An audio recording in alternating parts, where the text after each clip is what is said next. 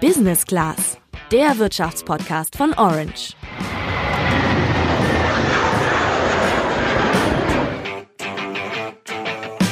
Also ich wiege ungefähr 75 Kilogramm und wenn sich mein Gewicht um 0,1 Prozent verringern würde, dann würde ich sage und schreibe 75 Gramm abnehmen. Das nur mal, um zu veranschaulichen, wie wenig 0,1 Prozent sind. Denn so eine kleine Veränderung hat am Mittwoch ganz schön für Aufruhr gesorgt. Genau, denn das Statistische Bundesamt hat bekannt gegeben, dass das Bruttoinlandsprodukt im Vergleich zum vergangenen Quartal nicht wie zuletzt fast immer gewachsen, sondern geschrumpft ist, und zwar um diese 0,1 Prozent.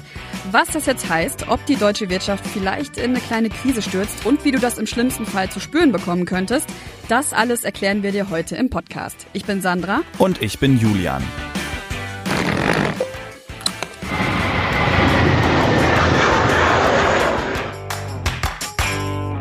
Erstmal zu den Basics. Wenn man untersuchen möchte, wie groß die Wirtschaft eines Landes ist, dann schaut man auf das Bruttoinlandsprodukt, kurz BIP. Das deutsche BIP beschreibt die Summe aller Waren und Dienstleistungen, die hier erwirtschaftet werden. Das heißt, wenn du dir eine Packung Süßigkeiten kaufst, die hier in Deutschland produziert worden sind, dann fließt das ebenso ins BIP mit ein wie dein letzter Friseurbesuch hier.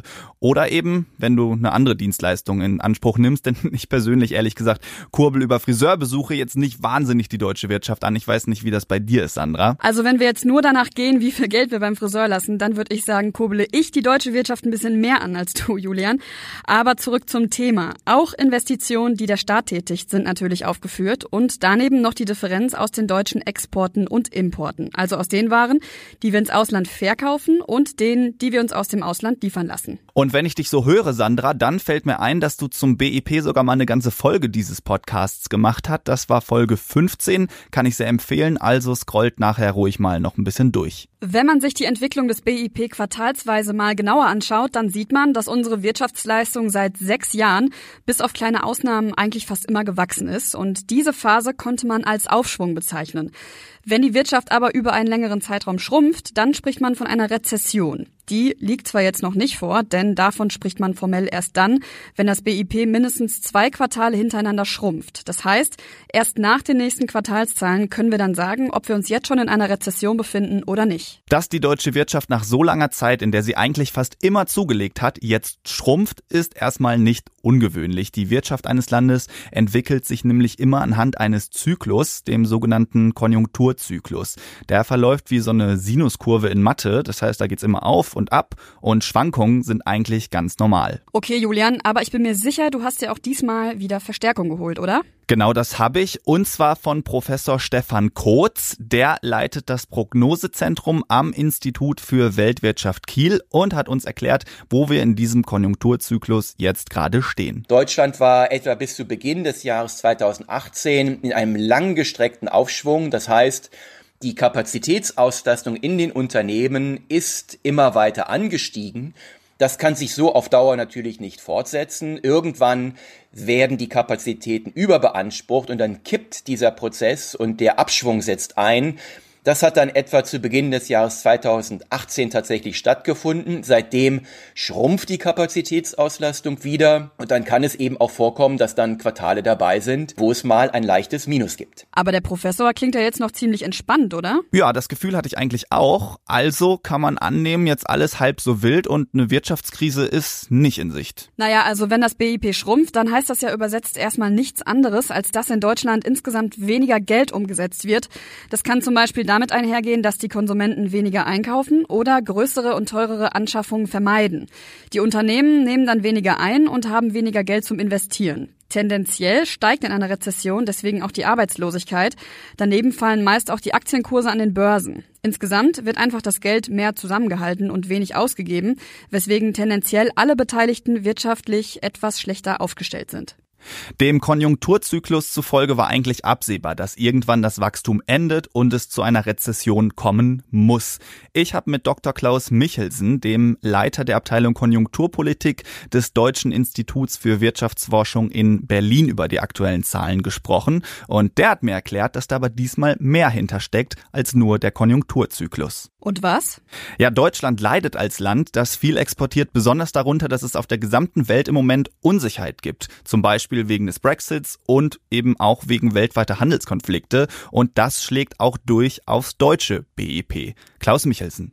Die weltwirtschaftliche Investitionsbereitschaft äh, hat abgenommen und das kommt als allererstes in Deutschland an, weil wir im Prinzip die Ausrüster der Welt sind. Wir produzieren Maschinen, Anlagen und auch Kraftfahrzeuge, die wir dann nach Kräften exportieren. Und wenn die nicht mehr gefragt sind, dann haben wir hier in Deutschland äh, direkt mal ja eine Konjunkturkrise, so wie wir sie jetzt beobachten. Das klingt ein bisschen danach, als wären wir davon abhängig, wie diese Konflikte weiterverlaufen. Genau, also entweder beruhigt sich alles ganz schnell, dann sollte es in Deutschland auch schnell wieder Wachstum geben. Wenn nicht, dann könnte Deutschland in eine Krise rutschen, in der das BIP dann weiter schrumpfen könnte.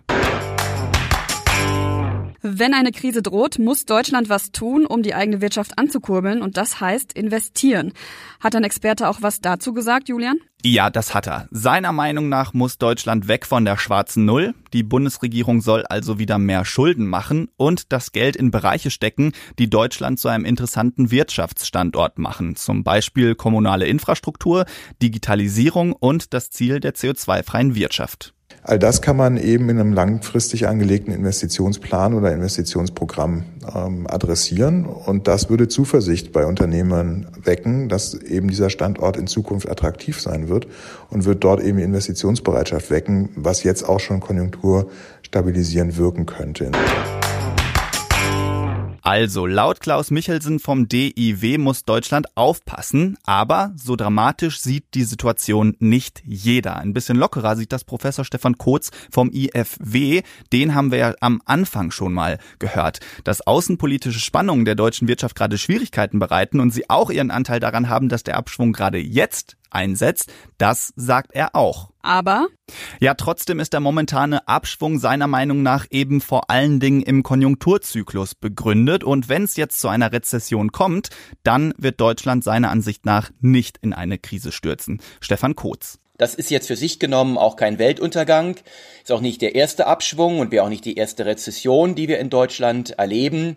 Darauf ist das Land vorbereitet. Von daher ist jetzt auch kein Grund, in Aktionismus zu verfallen. Also was zumindest derzeit äh, ausgeschlossen werden kann, ist, dass wir eine Situation erleben wie vor zehn Jahren in der großen Weltwirtschaftskrise oder in der Weltfinanzkrise, sollte man sie besser äh, bezeichnen. Einige warnen ja schon davor und fordern jetzt ähnliche Maßnahmen wie diejenigen, die damals ergriffen worden sind. Davon sind wir aber weit entfernt und deshalb eben werden wir schlecht beraten, hier uns zu stark verunsichern zu lassen. Ganz blank würde Deutschland in Zeiten des Abschwungs sowieso nicht dastehen. Das liegt an den sogenannten automatischen Stabilisatoren. Das sind Mechanismen, die die Schwankungen in der Wirtschaft automatisch abfedern, ohne dass der Staat da großartig eingreifen muss. Hast du dafür ein Beispiel? Ja klar, schau dir mal die Einkommensteuer an. Je mehr man verdient, desto mehr Steuern zahlt man prozentual. Und andersrum, je weniger man verdient, desto weniger zahlt man. Das heißt, in Zeiten, in denen viele Menschen wenig verdienen, müssen sie prozentual weniger Steuern Steuern zahlen und können mehr Geld ausgeben, um die Wirtschaft anzukurbeln. Das gleiche Prinzip gilt beim Arbeitslosengeld. Während in schlechten Zeiten Menschen ohne Job dank des Arbeitslosengelds noch einkaufen gehen können, wird es in guten Zeiten weniger in Anspruch genommen und durch Lohnabgaben finanziert. Ja, diese Stabilisatoren reichen auch nach Ansicht von Stefan Kotz erstmal aus, um die Schwankungen auszugleichen. Dass insgesamt aber mehr Geld in das Wirtschaftswachstum gesteckt werden sollte, findet auch er. Da geht es grundsätzlich darum, die Wachstumskräfte ganz unabhängig vom konjunkturellen Auf und Ab zu stärken. Und äh, da müssen wir uns auch noch etwas einfallen lassen. Also, die Wissenschaft ist sich nicht so einig, wie bedrohlich die Lage im Moment ist. Und Spoiler, in der Wirtschaft sieht das ganz ähnlich aus. Wir haben mal beim Bundesverband der deutschen Industrie nachgefragt und die haben uns ein schriftliches Statement zugeschickt und ziemlich Alarm geschlagen. Zitat, es liegen trübe Monate vor uns, die drohen zu Jahren zu werden, wenn die Politik nicht kräftig gegensteuert. Die wirtschaftliche Weltlage trifft die Bundesregierung auf dem falschen Fuß. Die Politik muss rasch kräftige Impulse für die öffentliche und private Investitionstätigkeit setzen. Zitat Ende. Dazu muss man natürlich wissen, dass der Bundesverband der deutschen Industrie für die Industrieunternehmen in Deutschland spricht und die finden es natürlich immer gut, wenn der Staat mehr für sie tut. Da kann eine drohende Wirtschaftskrise zumindest ein gutes Argument sein. Und so schlimm wie der Industrieverband sehen längst nicht alle Wirtschaftsvertreter die Lage. Entspannter hört sich zum Beispiel Steffen Kampeter an. Der ist Hauptgeschäftsführer bei der Bundesvereinigung der deutschen Arbeitgeberverbände, also so etwas wie eine Stimme der gesamten deutschen Wirtschaft. Und der sagte uns das hier. Die Konjunktur kühlt sich ab, aber das ist nach zehn Jahren doch eigentlich normal und man darf jetzt nicht den Fehler begehen, diese durch Panikmache herbeizureden wir spüren in den Unternehmen und die Zahlen bestätigen es, es wird beschwerlicher. Aber wenn man jetzt klug handelt und äh, alles das tut, um einen harten Aufball zu vermeiden in Politik und in Unternehmen, äh, dann mache ich mir keine großen Sorgen. Also auch hier kein eindeutiges Bild, wie die aktuelle Situation denn jetzt zu bewerten ist. Rezession, das klingt für dich persönlich vielleicht erstmal weit weg, aber auch du könntest etwas davon spüren. Und zwar vor allem, wenn du einen Job suchst. Denn wir haben ja schon erklärt, dass in einer Rezession Unternehmen eher dazu neigen, ihr Geld zu sparen und wenig zu investieren. Und gespart wird dann eben auch am Personal. Das heißt, es werden nicht so viele Stellen besetzt und die allerhöchsten Löhne werden dann auch nicht gerade gezahlt. Manche Unternehmen besetzen ihre Stellen auch lieber mit erfahrenen Mitarbeitern anstatt mit Neulingen, denn die sind einfach noch nicht so produktiv. Und das ist auch der Grund, warum in Ländern wie Italien oder Griechenland, denen es wirtschaftlich nicht so gut geht, die Jugendarbeitslosigkeit ziemlich hoch ist. Momentan sind die Arbeitslosenzahlen in Deutschland aber noch vollkommen paletti. Das liegt aber daran, dass die Entwicklung auf dem Arbeitsmarkt Arbeitsmarkt immer ein bisschen verzögert eintreten. Ja, allerdings gibt es drei Faktoren, die bewirken könnten, dass die jetzige Rezession gar nicht so sehr auf den Arbeitsmarkt schlägt. Ich bin gespannt. Erstens ist da der demografische Wandel. Es gibt einfach viel mehr ältere als jüngere Menschen und damit auch mehr Menschen, die in Rente gehen, als Menschen, die neu auf den Arbeitsmarkt kommen. Das ist gut für alle jungen Leute, die einen Job suchen. Zweitens gibt es den Fachkräftemangel. Das heißt, Unternehmen sind ständig auf der Suche nach gut ausgebildeten Arbeitskräften. Und drittens entstehen immer mehr Jobs im Dienst Dienstleistungsbereich, die konjunkturunabhängig sind. Beispiel Pflege. Wer pflegebedürftig ist, der muss gepflegt werden, egal ob die wirtschaftliche Lage gerade gut oder schlecht ist. Hm, okay, mein Fazit.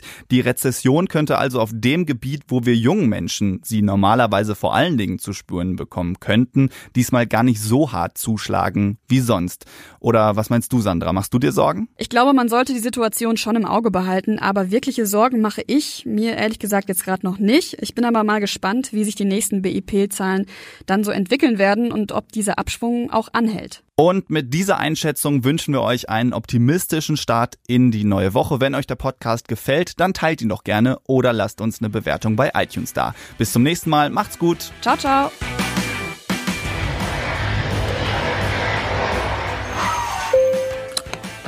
Business Class, der Wirtschaftspodcast von Orange.